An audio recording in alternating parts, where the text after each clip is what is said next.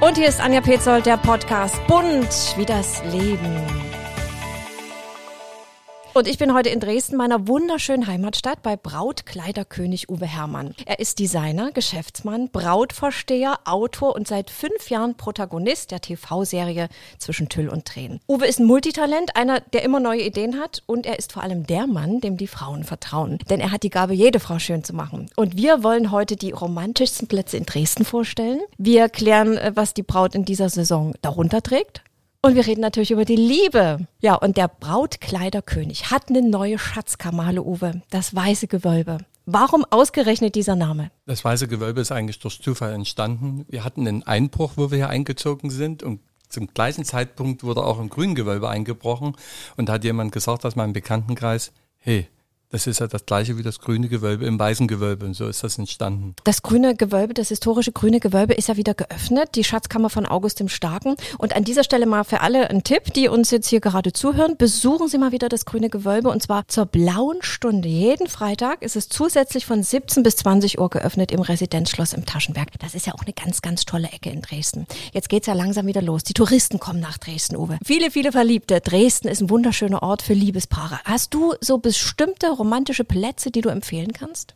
Ja, wenn man jetzt schon von der blauen Stunde im grünen Gewölbe spricht, kann man natürlich die blaue Stunde erleben. Ne? Die ist an der Augustusbrücke. Wenn man dann äh, Richtung Norden schaut, da geht die Sonne unter. Man hat dann hinter der untergehenden Sonne dann die Semperober und natürlich den Zwinger. Und das ist ja das Schöne an Dresden, diese barocken Erlebnisräume, die wir haben. Ich bin früher immer gern ins Nymphenbad gegangen. Mhm. Ja, das fand ich einen ganz romantischen Platz. Ein kleiner Insider ist der Rosengarten. Ja. Äh, weil im Rosengarten gibt's da so, ich sag mal, einen kleinen Pavillon und wenn man da sein Handy anmacht, hat man eine riesen Kapelle, weil diese, diese Akustik, diese Akustik ja? sehr, sehr schön ist und dann sieht man diese Rosen und man sieht dann im Prinzip so einen kleinen Canaletto-Blick von der Art her und das ist schon sensationell für Liebespaare. Wenn ich hier bin, da habe ich immer noch mal so eine extra Portion Glück dazu. Es ist unsere Heimat. Das muss dann ein großes Geschenk sein, hier arbeiten zu können in dieser Stadt. Also ich muss immer wieder sagen, äh, man lernt die ganze Welt kennen, man lernt die unterschiedlichen Bundesländer kennen und Dresden hat etwas äh, ganz Besonderes. Also wir haben das Elbsandsteingebirge gleich hier um die Ecke, man kann mit dem Dampfer hochfahren. Äh, wir haben Pillnitz, wir haben Moritzburg. Es ist Wahnsinn, was wir in der Umgebung haben und natürlich zum Skifahren das Erzgebirge. Wir haben alles in einen im Prinzip verbunden, wo andere weit reisen müssen. Das haben wir in der Umgebung und ich glaube auch die Dresdner sind schon immer ein besonderer Schlag gewesen. Also ich denke, wir Dresdner haben alle ein kleines Ding weg im positiven Sinne. Wir sagen immer, der Dresdner ist ein bisschen helle. Was magst du an Dresden besonders? Wo bist du am liebsten? Also am liebsten bin ich auf Arbeit, weil ich habe einen Gegenport. Äh, ich wohne auf dem Land, auf dem Dorf. Dort hat man im Prinzip die Ruhe. Ich habe Wald, einen großen Teich und wenig Nachbarn. Also ich kann tun und lassen zu Hause, was ich will. Und dann komme ich von der Ruhe in diese, in diese Stadt rein, auf diese Prager Straße, in das weiße Gewölbe. Das ist genau das Gegenteil. Und mhm. das ist wie, ich sag's jetzt mal, durchatmen und dann auf einmal mit voller Kraft und vollen Dampf dann der Liebe entgegenschippern, weil alle Menschen, die zu uns kommen, haben ja etwas Positives vor sich. Und das ist eben in der Regel immer die Liebe. Das ist ja ein riesiges Geschäft, was du hier ja. aufgebaut hast mit deinem Sohn. Du mhm. bist quasi ins kalte Wasser gesprungen und das ja eigentlich immer wieder in deinem Leben. Mhm. Diese Disziplin, diese Ausdauer, das Dranbleiben an der Sache, kann das was damit zu tun haben mit deiner früheren sportlichen Karriere als Leistungsschwimmer? Also ich denke, dass die meisten, die mal eine Sportart betrieben haben, ein Hobby gemacht haben, was sie mit Herz und Seele machen. Die sind immer diszipliniert, aber machen das mit Herz und Seele. Und da kommt dabei auch immer was raus. Weil Disziplin ist die Grundvoraussetzung für einen Erfolg, aber man muss das auch lieben. Das heißt, man muss es wirklich leben. Und ich sehe immer wieder in meinem Leben, dass man daran scheitert, dass man bestimmte Dinge im Fokus hat. Das große Auto, das Geld. Wenn man das im Fokus hat, ist man vielleicht erfolgreich, aber nicht glücklich. Ne? Und bei uns ist es so, ich lerne viele, viele Menschen hier kennen, äh, ein ganz breites Spektrum mein Opa würde sagen, von der Pusteblume bis zur Rose. Ne? Und alle haben ihre Berechtigung und alle sind auf ihre Art und Weise auch niedlich, die bei mir sind und auch sehr dankbar. Und das ist eigentlich etwas ganz Besonderes. Also wir haben hier nur positive Anlässe und lernen positive Menschen kennen. Und das ist das ganze Gegenteil von dem, wenn man aus dem Gewölbe manchmal rauskommt. Also hat schon auch diese Karriere als Sportler was damit zu tun, dass du auftauchen, abtauchen, mhm. sich nie unterkriegen mhm. lassen, dass du, das haben wir nämlich was gemeinsam. Mhm. Ich war früher auch ja. Leistungsschwimmerin. Ich habe auch zweimal einen Weltmeistertitel äh, voll gekrecht, ne? aber ich hatte Taucherflossen an. Und ähm, ja, deine Karriere als Schwimmer ist ja auch so ein bisschen der Ursprung deiner Karriere als äh, Modedesigner, denn was habt ihr da am Beckenrand noch veranstaltet? Also wir waren ja äh, international unterwegs. Ich war dann eine Zeit lang mit Wasserspringern unterwegs und äh, man hat also, wenn man im Ausland ist, viel kennengelernt, äh, Mode kennengelernt und äh, ja, ich war ja verheiratet mal und die Frau von meinem Sohn Philipp, und mhm. meine vom Philipp ne, äh, war ja auch Model, Topmodel Ne, und sie fragte immer nach neuen Ideen und wir waren ja hier in der DDR förmlich eingesperrt und wenn du mit dem Sport raus durftest, da konntest du eben viele Fotos machen und äh, dann hat man das hier eben zum Beispiel mit gefärbten Bettlagen nachgenäht. Ja, ne? ich erinnere mich, meine Oma hat mir Kleider genäht aus gefärbten ja, Bettlagen. Ja. Richtig, die, waren, die sahen toll ja, aus. Als Sechsjähriger gab es ja auch nochmal so einen Schlüsselmoment, ne? Da hast du eine Puppe geschenkt bekommen. Ja, ja. Uh, das ist jetzt schon sehr lange her. Ich hatte eine Mandeloperation, mhm. früher wurde das noch im Krankenhaus gemacht, eine Mandeloperation. Und äh, die Mutti fragte mich, äh, Junge, was soll ich dir ins Krankenhaus mitbringen? Und da hatte ich gesagt, ein Schokoladenelefanten und eine Puppe. Ne? Und die Puppe wir lebten ja in der DDR. Ist schon ein bisschen komisch, oder? Eine die, Puppe? Die Klamotten waren hässlich wie die Nacht, also mhm. unansehnlich. Und äh, da hatte ich dann so eine ganz nette Krankenschwester gefragt, ob ich irgendwie mit der Puppe was machen könnte, weil die auch der Stoff hat noch gekratzt. Ne? Und äh, ich wollte ja mit der Puppe einschlafen. Und dann gab sie mir einen Arztkittel, der wirklich runtergewirtschaftet ist, eine Schere. Und daraus habe ich ihr ein Kleid genäht, ohne Nadel und Faden. Also nie genäht, sondern geschnitten, ohne Super. Nadel und Faden. Ne? Und äh, bei Riverboat hat Jan-Josef Liefersmacht zu mir gesagt, das war dein erstes Brautkleid. Als Jugendlicher hast du deine Klamotten dann auch noch gepimpt, ne? Ja, so Schlagjeans. Ja, ja.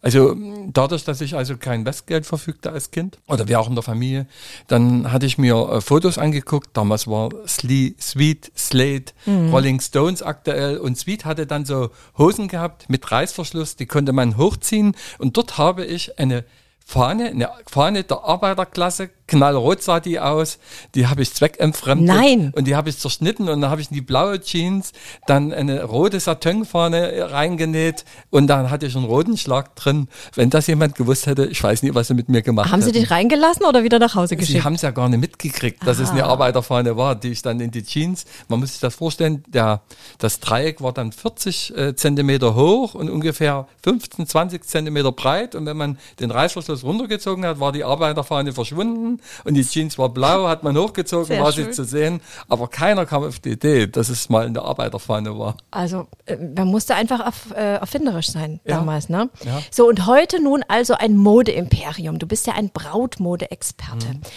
Lass uns doch mal ganz kurz zurückgehen. Woher kommt eigentlich die Idee des Brautkleides? Ist das eine Erfindung der Kirche? Nein, das Datum habe ich jetzt nicht ganz genau im Kopf. Also die Geschichte des Bratkleids ist so, dass die Mehrheit der Zeit, ich glaube so ein Dreiviertel der Zeit, das Brautkleid immer schwarz war. Mhm. Das heißt, äh, früher hat man in einem schwarzen Kleid geheiratet, das hat man dann nach der Hochzeit umgearbeitet und damit ist man dann in die Kirche gegangen und das war dann für sonntags das gute Kirchenkleid. Man muss es pragmatisch sehen, wir lebten ja als Menschen nie immer so in Überfluss wie heute und deshalb waren die Brautkleider schwarz. Und dann hat mal eine englische Königin oder Prinzessin. Victoria, glaube ich, also jetzt, jetzt wird mein Wissen. Auch Maria Stuart? Äh, irgendjemand, mhm. also was Englisches, sagen mhm. wir mal. Sie hat dann mal ein cremefarbenes Brautkleid angezogen, was eine weiße Optik hat. Und das hat sich durchgesetzt, zumindestens jetzt sage ich mal so in Mitteleuropa. Mhm. Ne? Es gibt viele Länder, wo die Brautkleider schwarz oder weiß noch sind. Und ich glaube, äh, schwarz und oder rot, Entschuldigung, schwarz oder rot. Schwarz oder rot. Mhm. In der römischen Antike hatte man ja da auch so einen, so einen Umhang und mhm. mit so einem Herkulesknoten und dann mhm. ganz romantisch musste der Mann ja quasi mhm. den Gürtel, den Herkulesknoten dann in der Nacht lösen. Mhm. Ach das ja. Das war so schön Vintage schon zu dieser Zeit. Das Brautkleid symbolisierte mhm. ja seit jeher, je nachdem wie üblich das war, also den Stand der Trägerin. Also wer hatte, der konnte. Ist das heute noch so oder spielt Geld beim Brautkleid heute Brautkleid bleibt Brautkleid. Mhm. Keine Rolle mehr. Gönnt sich Frau, wenn es um den schönsten Tag im Leben geht? Das ist also wie in der Pflanzenwelt. Ne? Es gibt die Pusteblume und es gibt die Rose und dann gibt es auch die Plastikblume und so ist das auch mit dem Brautkleid. Das klingt jetzt ein bisschen unromantisch, aber Ich bin ja ausgebildeter Geisteswissenschaftler, hat man mhm. eine andere Herangehensweise, einmal mit dem Kopf und einmal mit dem Verstand und mit dem Herzen. Und da ist es so, ich habe natürlich hier analysiert, was kaufen welche Menschen was für Kleider. Und im Einzelnen kann man das so nicht sagen, aber in der Allgemeinheit ist es so, zum Beispiel Susi, die Nageldesignerin, die wirklich sich selbstständig gemacht hat, sehr erfolgreich ist, in einem kleinen Dorf wohnt, Ne, die fährt mit der Stretchlimousine das eine Runde durchs Dorf ne, und sagt, hey, ich heirate jetzt meinen Philipp aus dem Fitnessstudio und äh, der am Wochenende noch Türsteher ist und die lässt richtig krachen. Die macht ein riesen Prinzessinnenkleid, die äh, ein riesen Glitzer und äh, also sie gibt Vollgas für ihr Kleid, weil sie will einmal in ihrem Leben das Traum verwirklichen. Aber es gibt dann zum Beispiel auch die andere Susi, die zum Beispiel im Hospiz arbeitet, die sich um Menschen kümmert, die in der letzten Phase ihres Lebens sind. Sie nimmt sich selbst gar nicht so wichtig für die Hochzeit. Sie lädt auch nie alle ein aus der Verwandtschaft, sondern die, die am liebsten sind, am nächsten sind. Und die macht eine Art Vintage-Kleid, also wo man sagt, das sieht gar nicht aus wie ein Brautkleid. Aber ich stelle auch manchmal die Frage, wo ich Brautkleider verkaufe, ist es unbedingt so wichtig, etwas zu zeigen, was man sein will, sondern bleibt man nicht authentisch und man ist das, was man ist. Also wenn man jetzt ein schönes rotes oder blaues oder grünes Kleid findet und man sagt, das ist mein Brautkleid, dann ist das auch so. Wir haben ja auch ganz viele Abendkleider hier und Tageskleider, wo man dann einfach sagt, auch das kann ein Brautkleid sein. Also man muss sich jetzt nicht so festfahren. Es gibt jetzt auch den Trend äh, zum Zweitkleid. Das heißt, das Brautkleid wird so ein bisschen konservativ, um den Enkelkindern zu zeigen, dass man den Moment sich schon sehr ernst nimmt. Ne? Und abends macht man dann ein richtiges Partykleid noch, was Verrücktes. Ne? Das auch. Was ich abrate, ist eben online zu kaufen, weil das sind eben sehr oft gefakte Bilder und man hat dann nicht das, was man auf dem Foto sieht. Und was ich auch abrate, ist Kleider zu machen, die nie authentisch sind. Also man muss sich schon wohlfühlen, man muss eben sehen, dass es zu einem passt. Und es ist auch ganz wichtig, dass man für seine eigene Hochzeit einen roten Faden hat, wo man dann sagt, 40, 50 Jahre später, das bin ich gewesen. Und am Ende muss man immer sagen, das Herz spielt die allerwichtigste Rolle beim Aussuchen des Brautkleides. Also wer verkopft in Brautladen geht, geht auch verkopft wieder raus und findet das falsche Kleid. Mhm. Mal, aber es gibt ja tausende Modelle, mhm. unzählige. Was trägt Braut meistens drunter. Oh. Also was, was mich immer am meisten fasziniert bei Frauen ist, dass sie mit ihrer, mit ihrem Busen nie zufrieden sind. Ne? Also irgendwas wird immer gemacht. Äh, 90 Prozent der Bräute sagen, ich nehme noch ab, obwohl sie fantastisch aussehen. Ne? Und ähm, die ganz modernen Kleider, die wir jetzt haben, die sind völlig ohne Unterwäsche. Also da trägt man sehr oft auch gar keinen Slip. Also völlig ohne Unterwäsche.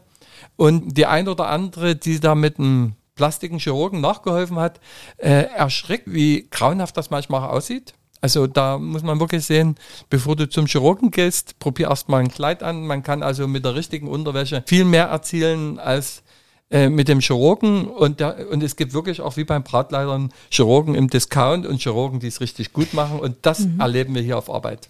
Das heißt also, da gibt es schon mal eine Corsage und Korsett, wo alles mhm. zusammengehalten wird, aber mhm. ist ja unbequem dann, ne? Ja, Hochzeit ist ja nie äh, dafür da, um mit der Jogginghose um. am Strand zu marschieren, sondern es, Hochzeit ist ja ein Statement, eine Message. Ne? Und die meisten Frauen besitzen diese Eitelkeit, diese Message durchzuziehen. Und deshalb ziehe ich vor jeder Frau einen Hut, die ein authentisches Kleid hat, aber etwas leiden muss an dem Tag. Also es muss schon perfekt sein. Ja, der Hochzeitsmarkt, der ist ein riesiger Markt. Der schönste Tag im Leben ist bei vielen auch manchmal der teuerste.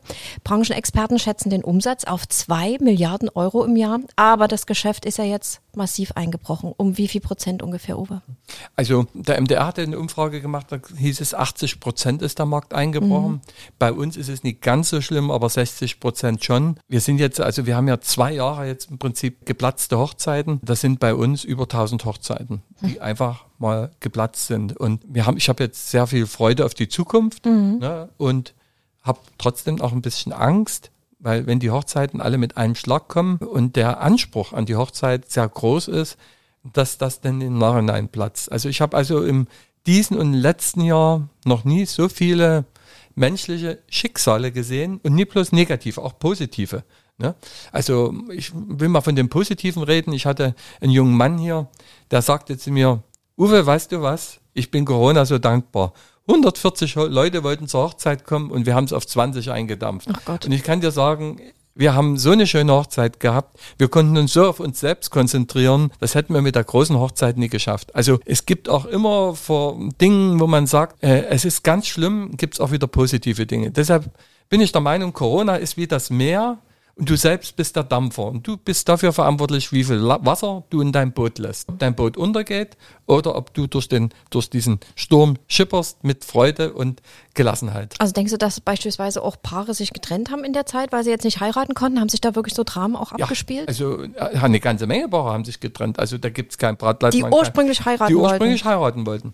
Also äh, sie waren zu, zu Hause, eine kleine Wohnung, äh, vielleicht noch ein Kind oder Hausbau. Die Frau hat ihn ein Dreivierteljahr genervt, äh, Tischdeko, Sitzordnung und dann fällt alles flach und man merkt eben durch solchen Situationen, dass man sich eigentlich gar nicht so richtig kennengelernt hat. Also wenn man immer auf Dienstreise war und dann auf einmal aufeinander hocken. Also diese Zeit hat auch viele Menschen zusammengeschweißt, aber auch viele Menschen gezeigt, dass sie vielleicht füreinander nicht bestimmt sind. Äh, das ist im Leben so. Du hast es gerade angesprochen, äh, beispielsweise Tischdeko. Da, hm? in, an dieser Branche, da hängen ja so viele, die Floristen, ja. ja die ganzen Catering-Services. Da war ja noch so viel. Hattest du hm? dann mit allen Kontakt? Wie habt ihr dann euch arrangiert? Habt ihr ein Netzwerk hm? gehabt? Also wir haben ja fast alles unter einem Dach hier und wir sind alle mit einem Schlag, das war als wenn man ein Hochleistungssportler ist und vom Arzt gesagt bekommt, du hast jetzt einen Herzinfarkt, äh, du musst im Bett liegen bleiben. Und ich glaube, wir hatten alle so einen Herzinfarkt. Es ist dann eine Zeit gekommen, wo viele Maßnahmen kamen. Ich habe zum Beispiel dieses Jahr Ostern wurde ich gefragt, hier von der Sächsischen Zeitung Dresden, Uwe, äh, wie siehst du das mit Corona? Du hast jetzt seit November geschlossen und es ist immer noch zu und wir haben jetzt Ostern vor der Tür. Und ich hatte gesagt, ja, es macht mich verrückt, es macht mich auch wütend, aber so einen richtigen Schuldigen finde ich nicht, um wütend zu sein. Ich äh, fand auch viele Maßnahmen chaotisch, nie nachvollziehbar, aber ich mache den ganzen Scheiß mit, weil wenn ich nie mitmache, was ist dann aus unserer Welt? Dann haben wir Anarchie. Also brauchst du eine gewisse Grunddisziplin, um wieder ins Lot zu kommen. Wie ist das jetzt eigentlich? Wie müssen wir uns das jetzt vorstellen? Ist dein Lager jetzt voll? Im letzten Jahr wurde uns ja gesagt, äh, dass das so ein Lockdown nie wieder kommt und äh, dass wir uns keine Sorgen machen müssen. Und mein Sohn hat äh, komplett Jugendweihe, Abiball, Konfirmation nochmal nähen lassen und über die Hälfte der Ware, die wir führen, nähen wir selbst. Das heißt also, wird bei uns produziert. Wir haben jetzt äh, einen Warenbestand im Prinzip für zwei Jahre, haben dann auch bezahlen müssen. Das sind enorme Summen, die wir vorausstrecken müssen.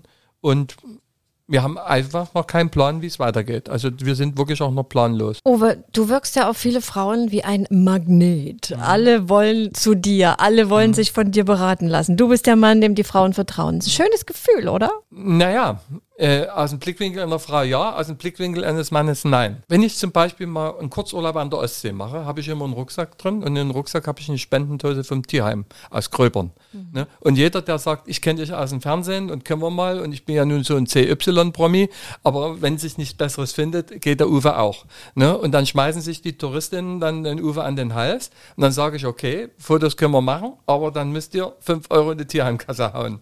So erträgt man das relativ gut ich muss mal dazu sagen, ich bin eitel, sonst wäre ich nie im Fernsehen. Ne? Aber diese Eitelkeit muss, hält sich auch in Grenzen, weil ich weiß, dass ich sehr oft den Erwartungen der Frauen auch nicht gerecht werde. Weil man hat dann von einem jemanden, den man vielleicht fünf, sechs Jahre aus dem Fernsehen kennt, eine völlig andere Vorstellung. Ich rede zwar wirklich, wie ich denke, also das ist immer. Aber die kommen ja von sonst woher. Ja, ja, ja, von Hamburg, München, ja. Österreich, Schweiz, von überall.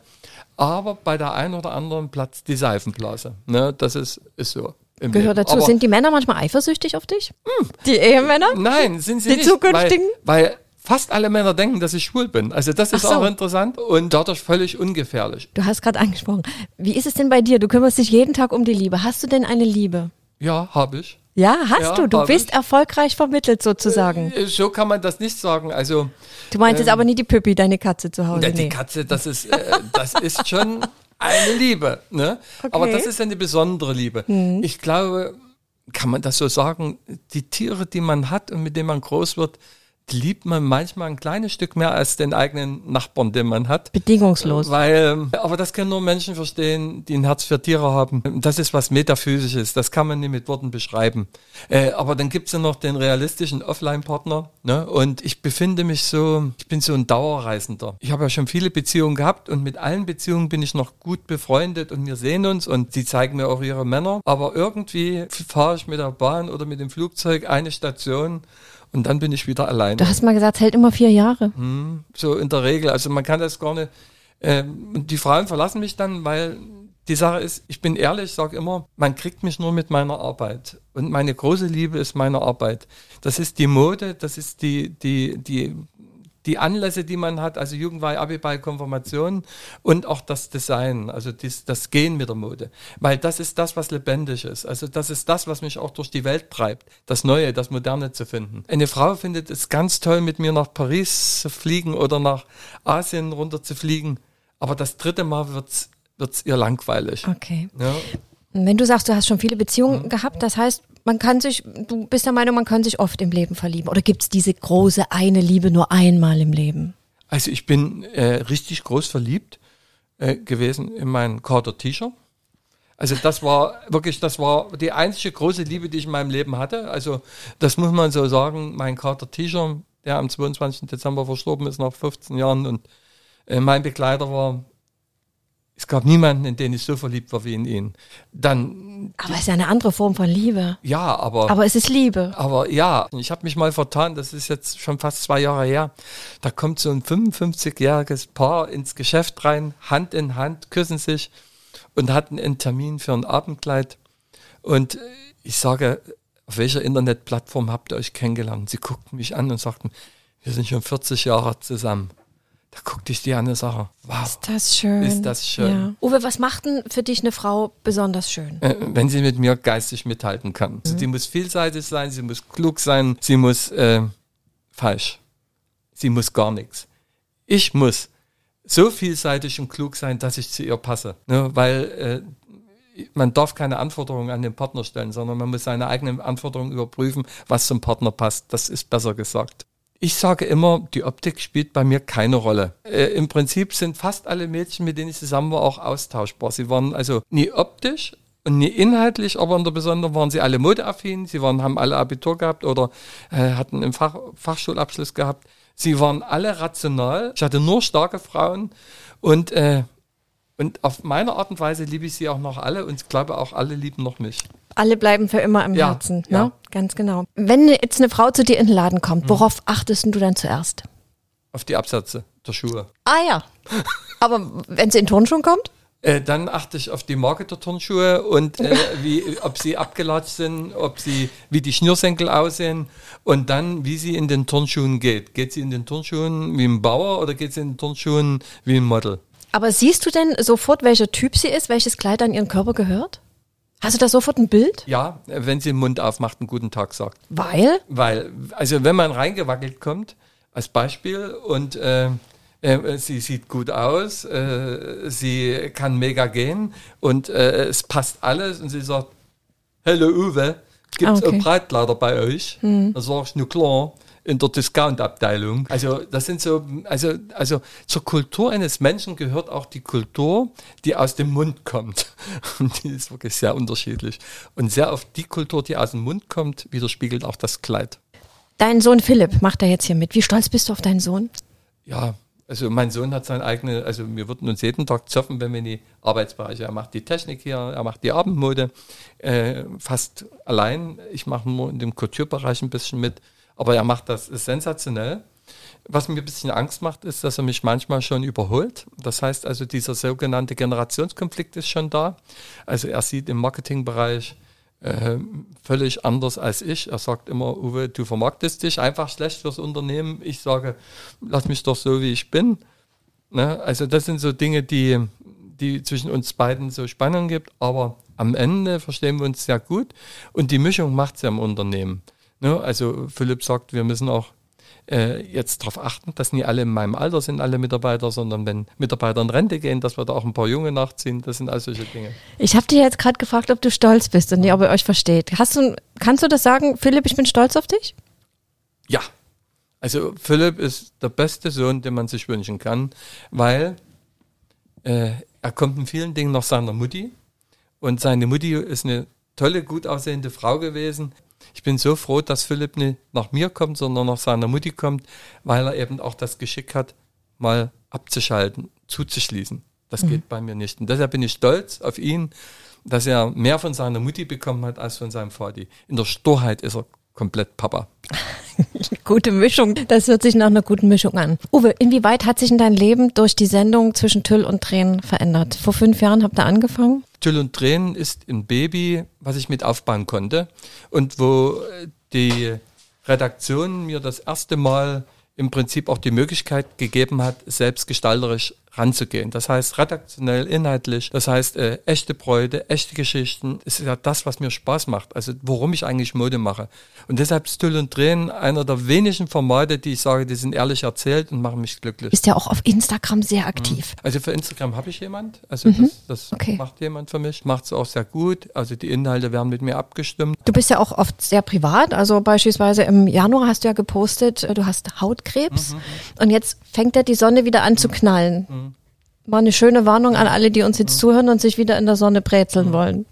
Ja, die Ursachen lagen eben als Kind an der Ostsee, knallrot, keiner hat darauf geachtet. Ne? Man sieht eben, dass je älter man wird, umso mehr Einschläge kommen näher und man sieht, dass die Einschläge so nahe kommen, dass man über den Sinn des Lebens nachdenkt und auch Hochzeiten, Jugendwein und Abiball ist nichts anderes, auch ein Stück für die Eltern, für die junge Generation über den Sinn des Lebens nachzudenken und deshalb ist Gesundheit Checks, das heißt also Hautkrebs, Magen-Darm mache ich auch, äh, Vorsorge, äh, ganz wichtig, um einfach für sich selbst ein Stück Lebensqualität behalten zu können. Uwe, du sprudelst ja immer über. Du unterstützt ja auch ein Tierheim, das ja. muss man, du bist ein ganz tierlieber Mensch. Ja. Also Tierheim in Gröbern, ja. ne, das ist bei Meißen, ne, äh, ist völlig sauber geführt, äh, tolle Leitung, es wird hauptamtlich geführt, also ganz, ganz toll. Und es gibt Tierheime, wo ich sage, hm, aber das ist ein Tierheim, was mit Herz und Seele äh, gepflegt wird und die auch die Tiere wirklich lieb haben. Mhm. Welche Projekte hast du jetzt noch vor? Was hast du, was, es läuft da jetzt auch langsam wieder an? Also durch Corona sind alle Projekte in der Notbremsung gestorben. Es gibt viele Dinge. Also ich hätte nie gedacht, dass man ähm, als Designer und Modemacher auch Angebote für andere Sachen gibt. Ne? Ähm, äh, die meisten Sachen sage ich ab, muss mhm. ich wirklich so sagen, weil ich möchte mir selber treu bleiben. Ne? Also Quizshows oder so kommen für mich gar nicht in Frage, weil das ist nie Uwe. Uwe ist Mode, Glück und Zukunft. Ne? Und ich verdiene ja mein Geld mit Mode. Und die neuen Projekte sind äh, für mich wieder Tüll und Drehen. Da drehen wir ganz fleißig, ganz tolle Geschichten. Äh, vielleicht dann noch mal ein bisschen was, ich bleibe meiner Mutter auch treu. Meine Mutter ist ja RTL, ne? das darf man nicht vergessen. Ne? Und äh, dort in dem Format wird man das ein oder andere Mal Uwe vielleicht als Gast auch wiedersehen. Und man muss an der Stelle nochmal dazu sagen, die Einnahmen, die du bekommst, die gibst du ja weiter. Also äh, die Spesen werden abgezogen natürlich, Hotel, mhm. Übernachtung, mhm. tralala, und dann verteile ich meine Einnahmen, das ist richtig. Also äh, Krebsprojekten steht mir sehr nah, Tierheim steht mir sehr nah, nur das sind so Dinge und eigentlich habe ich eigentlich, wenn ich mal einen richtigen Werbespot kriege, ne, da hätte ich ein richtiges Projekt. Mhm. Also mit der Knete könnte ich was richtig Tolles Wofür machen. könntest du dir das vorstellen, Werbung zu machen? Das wäre mir eigentlich... Für ein schönes Rasierwasser. Also, nein, äh, äh, ist mir eigentlich scheißegal, weil ich würde nur das Geld nehmen und mit diesem Geld würde ich äh, Projekte machen, äh, wo ich eine Brücke mache zwischen wohnungslosen Menschen, die sich die Wohnungslosigkeit nie ausgesucht haben, Menschen, die Analphabeten sind, Menschen, die Tiere lieben und äh, Menschen, die am, in der Endphase ihres Lebens sind. Das ist so ein Projekt, wo ich alle zusammenführen möchte. Dazu brauche ich eine Menge Knete. Ne? Und wenn ich das, also das, ich habe zu meinem Sohn gesagt, wenn ich genug Knete habe, die Hälfte kriegt er und die andere Hälfte geht in das Projekt. Da werde ich eine Stiftung machen dafür, wo ich einfach sage, es gibt so viele Dinge, wo der Staat sich nicht einmischt und äh, wo er sich aber eigentlich einmischen sollte, wo er einfach sagt, äh, das sind Projekte, die äh, wichtig sind, ne, aber er mischt sich manchmal in völlig falsche Angelegenheiten rein und deshalb denke ich, wir werden in einer frohen Zukunft entgegengehen und bestimmten Menschen werde ich noch helfen können. Toll. Woher kommt das, dass du dich so für andere engagierst? Hat das mit der Kindheit zu tun? Dein Elternhaus? Das hat einfach damit was zu tun. Mein Steuerberater hat mal was ganz Tolles zu mir gesagt. Uwe, ab wann ist bei dir ein Zeitpunkt da, wo dir alles egal ist? Und da habe ich gesagt, der ist schon da. Also finanziell ist mir schon in Anführungsstrichen fast alles egal. Also ich habe ausgesorgt, für mich ist alles gegessen. Und das, was jetzt dazu kommt, ist eigentlich nur noch dafür da, um Projekte zu machen, wo ich einfach sage, es ist ja wirklich scheiße manchmal in diesem Leben. Äh, es ist doch manchmal wirklich für manche Leute, die haben doch wirklich nur Pech in ihrem Leben. Und wir müssen auch davon ausgehen, dass es auch Menschen gibt, die nie immer in ihrem Leben Glück haben. Aber die haben doch trotzdem Glück verdient. Mhm. Ne? Und ich finde, ich finde, jetzt komme ich nochmal auf das, was wir am Anfang gesagt haben. Mein Opa hat immer zu mir gesagt, Junge, auf unseren Feldern, und wir haben in der Familie sehr viel Land, auf unseren Feldern kommt kein Gift. Und da sagt er, wenn es da eine Pusteblume gibt, sieht man, die Felder sind gesund. Aber auch eine Pusteblume in unserer Gesellschaft muss ein Recht haben zu leben. Ich danke dir ganz, ganz herzlich für das Gespräch. Es war wunderschön, bei dir hier zu sein in deinem weißen Gewölbe. Ich danke dir. Danke.